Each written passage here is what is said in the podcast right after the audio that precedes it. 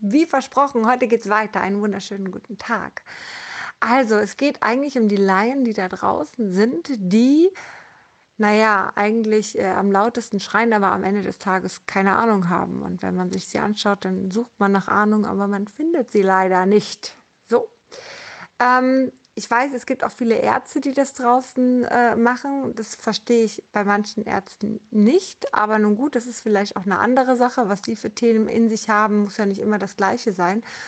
Aber es gibt viele Menschen da draußen, die haben keinen blassen Schimmer. Die wissen nicht, wie äh, ein Virus im Körper wirkt. Die wissen nicht, wie ähm, das ähm, medizinische ähm, alles funktioniert. Sie wissen nicht, wie das Gesundheitssystem funktioniert und und und. Sie wissen es einfach nicht. Sie haben noch nie darin gearbeitet. Sie haben gar keinen Bezug dazu. Sie keine Ahnung arbeiten als Vertriebler. Das ist jetzt nicht wertend. Man kann ja Vertriebler sein. Das ist vollkommen in Ordnung. Du kannst Verkäufer sein, du kannst alles sein. Aber das ist so, wie wenn ich jetzt, keine Ahnung, dem Herrn in der Werkstatt erzähle, was an meinem Motor in meinem Auto nicht funktioniert. Ja, ganz im Ernst, ich habe keine Ahnung von Autos. Entweder das Ding fährt oder es fährt nicht. Und wenn es nicht fährt, dann muss es jemand reparieren. Und dann ist es im besten Fall wieder ganz. So, ganz einfaches System bei mir, ja. Aber ich kann doch nicht ja am lautesten schreien und irgendwas über den Motor und weiß ich nicht was erzählen, wo ich doch keinen blassen Schimmer davon habe. Ähm, ich sehe das ja immer aus, aus einer anderen Perspektive auch. Ich habe als medizinische Fachangestellte gearbeitet, ähm, sehr, sehr lange. Das ist mein Lernberuf.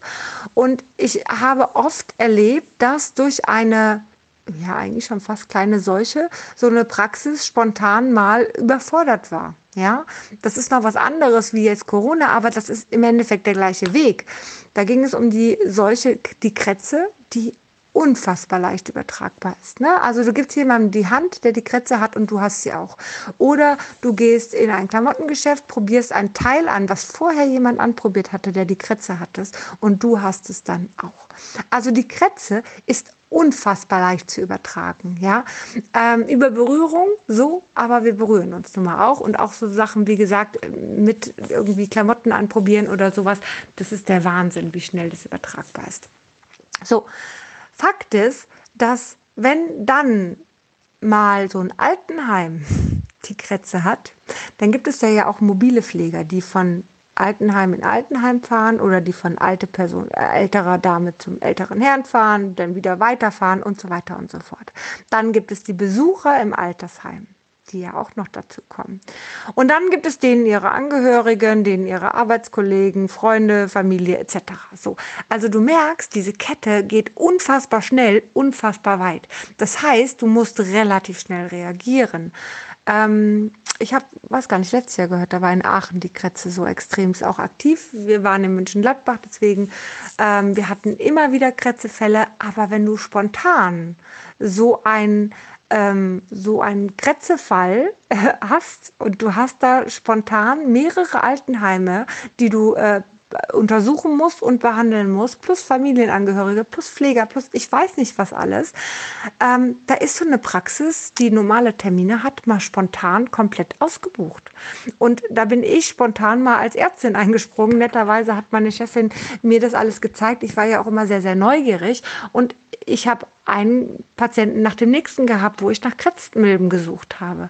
Ja, ähm, das war das waren Chaostage. Und das ging über mehrere Wochen so, bis das wirklich komplett vorbei war auch. Ne? Ähm, das ist nicht witzig. So, und du bist echt am Abend froh, wenn du in deinem Bett liegst. Und du musst die Patienten ja auch noch von deinen normalen Patienten wiederum trennen, damit die sich nicht anstecken. Also das, ist wirklich nicht witzig. Das will man nicht haben. Da hat man keinen Bock drauf. Und wenn ich mir jetzt vorstelle, dass so ein Coronavirus ja, anfassen ist ja leicht, kannst ja noch irgendwie trennen. Dass so ein Coronavirus in der Luft auch noch ist, was noch leichter ansteckbar, wo man noch leichter, leichter ansteckbar ist. Da frage ich mich doch, hey, da kannst du doch jetzt nicht hingehen und äh, sagen, ja, ist ja nicht schlimm, gibt's ja gar nicht, gar nicht vorhanden, ne? So, dann denk doch mal auch nur einen Moment einfach nur an das Gesundheitssystem. Denk doch einfach mal für einen Moment daran, dass da Menschen sind, die den ganzen Tag arbeiten, die nicht mehr wissen, wohin, ja, die nicht mehr klarkommen und die einfach überfordert sind irgendwann und vielleicht sogar auch selber krank werden, was ja noch ein größerer Gau wäre, denn im Endeffekt kommst du dann ja gar nicht mehr klar.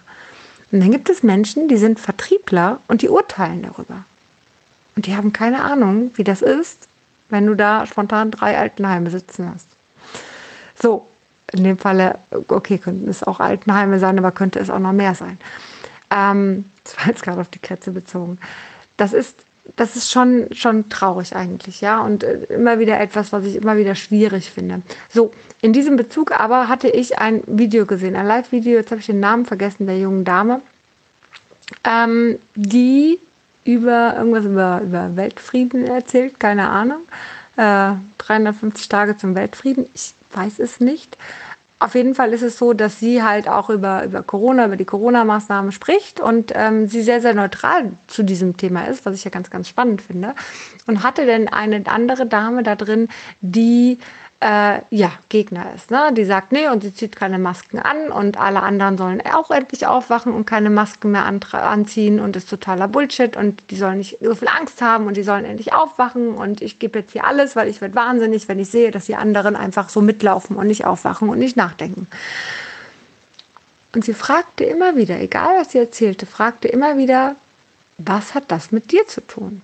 Also sie fragte zuerst, okay, was für ein Gefühl hast du in dir? Okay, fühle mich wahnsinnig, ja, ich werde wahnsinnig, wenn ich das alles so miterlebe, weil die anderen, und dann fragte sie immer wieder, aber was hat denn das die anderen mit dir zu tun? Wenn du das für dich machst, weil du für dich sagst, ich möchte keine Maske tragen, ich möchte mich nicht einengen lassen, ich kann diese Situation von oben heraus betrachten und kann für mich sehen, das ist Bullshit, alles gut, dann machst du das für dich. Dann ist das deine Meinung kannst du das noch für dein Kind bestimmen und dann war es das auch schon wieder, ne? Weil das bist du. So, Kinder sind halt meistens das, was die Eltern auch machen. So, das ist im Sinne der Natur. Aber Fakt ist doch einfach, dass die Frage immer wieder war, weil sie immer wieder die anderen, die anderen, die anderen, die anderen, immer wieder die Frage, was hat das aber mit dir zu tun?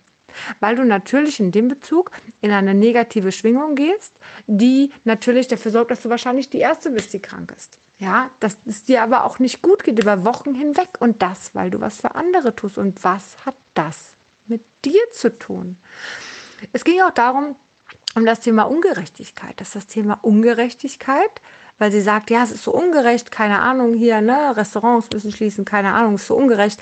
Und sie sagte, aber weißt du, die Ungerechtigkeit war schon immer da. Ja, als der Nachbar vielleicht nichts, keine Ahnung, keinen, kein Auto kaufen kann, weil er keinen Pass hat oder was weiß ich, was auch immer. Ja, dass er keinen Pass kriegt oder ich weiß nicht, was auch immer. Es gibt so viel Ungerechtigkeit, wenn du dich umschaust.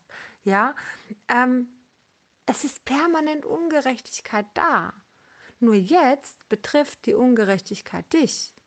Und weil sie dich betrifft, auf einmal stehst du auf und bist bei den anderen. Aber warum warst du denn nicht vorher schon bei den anderen? Und was hat das jetzt mit dir zu tun, dass du bei den anderen bist, weil du dich selber ungerecht fühlst? Es geht eigentlich nur um einen selber, aber es ist leichter, es über andere zu projizieren, ähm, als bei sich selber zu bleiben.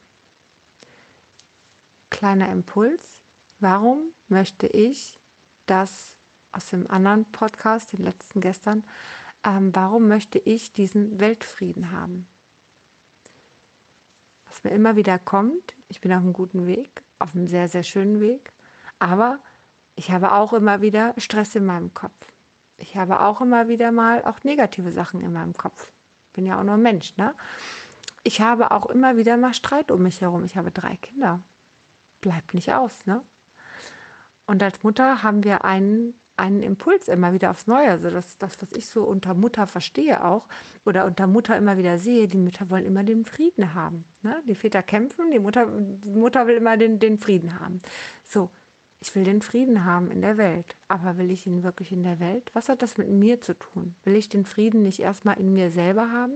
Und will ich den Frieden nicht erstmal in meiner Familie haben? Und das Spannende ist, seitdem ich auch solche Erkenntnisse unter anderem schon länger hatte, ist es bei mir ruhiger geworden, nach außen zu gehen.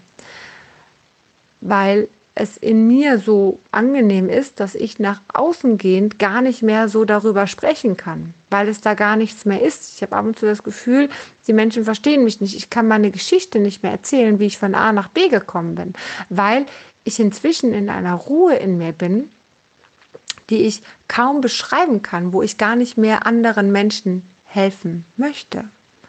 Also nicht helfen möchte, ich möchte immer gerne helfen und es freut mich bei jedem Menschen, dem ich helfen kann, dem ich was Gutes tun kann.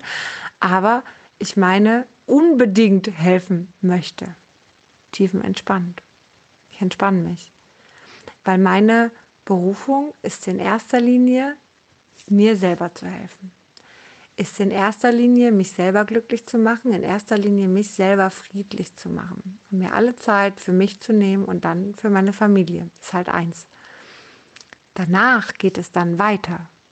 Danach geht es weiter, dass ich das gerne in die Welt ausstrahlen möchte. Das, was ich eigentlich machen möchte, ist eigentlich nur noch sein. Und da, wo ich bin, egal wo ich bin, durch meine einzige Energie, in die Ruhe zu kommen, die Menschen um mich herum in einen Frieden hinzubekommen. Das ist eine viel, viel höhere Intention. So ein bisschen wie der Dalai Lama. Ne? Wenn der Dalai Lama hier in Wiesbaden, als er hier war, war ja absoluter Frieden hier. Da war nichts anderes. Ich dachte mir, der könnte eigentlich hier bleiben. So, genau das hat mich fasziniert. Genau das hat mich gereizt. Ich weiß nicht, verdient der Dalai Lama eigentlich Geld damit? So da geht es mir schon wieder gar nicht um, ums Geld, da geht es mir einfach nur ums Sein, ums zu helfen, um, um da zu sein, um präsent zu sein, um den Menschen zu zeigen, guck mal hier, ich antworte dir, weil du mir auf meinen Instagram-Post geschrieben hast. Ja, ich begrüße dich durch eine Mail und du begrüßt mich zurück und ich bin da. Ja, ich bin einfach im Sein, ich bin einfach in der Präsenz und die Präsenz selber hat überhaupt nichts mit dem Gefühl von helfen zu tun. Helfen ist meine Form der Liebe. Wenn mir jemand hilft, ist das mein Liebestank, der aufgefüllt wird. Aber das Sein selber, da geht es nicht mehr um Helfen. Da geht es um Sein. Spannender Gedanke. Nun gut, ich rede schon zu lange, zwölf Minuten. Dankeschön fürs Zuhören. Ich beende das genau hier. Wer weiß, was da noch für tiefgründige Gespräche zu kommen. Ich wünsche dir einen zauberhaften Tag. Lass es dir ganz gut gehen.